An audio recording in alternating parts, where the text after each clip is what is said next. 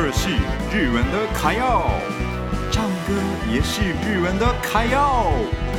爱唱歌、爱台湾的米纳图的时间开始喽！米纳图的卡要秀。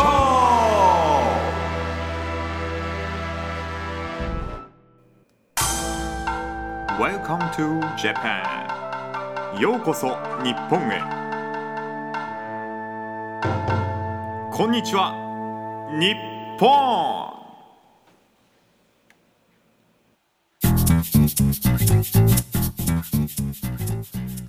大家好，那我继续讲一下最近的日本的部分。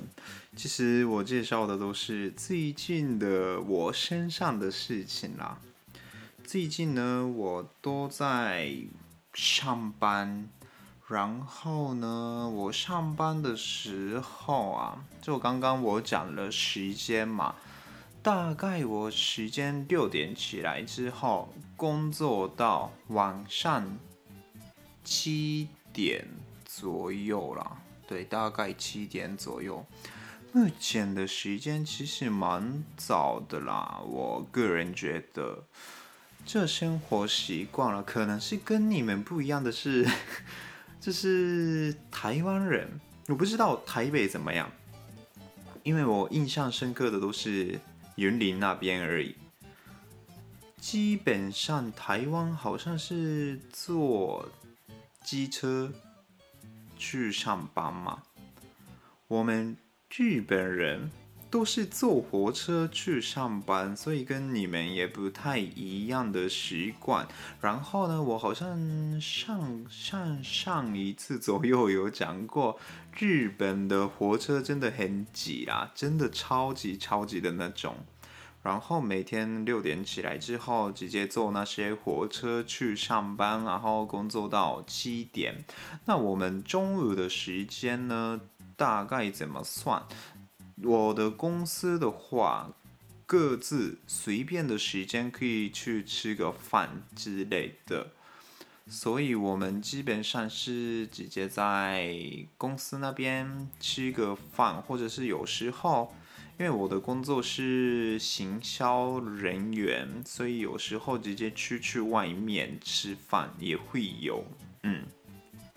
然后呢，因为刚刚我讲说自己做便当带去便当去上班嘛，所以基本上是我直接跟同事在公司里面吃饭这样子。我公司算是蛮大的公司啦，所以有好多同事跟上司，真的蛮好玩的啦，就可以跟他们聊个天，然后自己学习一下他们怎么怎么样的态度来工作之类的，这也是蛮不错的一个形态啦。然后工作到七点之后呢，后这 从这里可能有点特别。如果在台湾的话，下班直接回家，然后跟家人吃饭嘛。我们不太一样，是下班就是要喝酒，这跟你们想象的真的是一样。我大学的时候真的想不到这么长。这么长去喝酒啦，这是一个很日本的文化。我们下班之后呢，上司跟我们说：“呃，我你们要不要一起去喝酒？”然后我们真的没办法拒绝嘛，因为上司跟我们说的嘛，所以就哦好，谢谢上司，然后就跟他们一起去喝酒，就随便啦，就。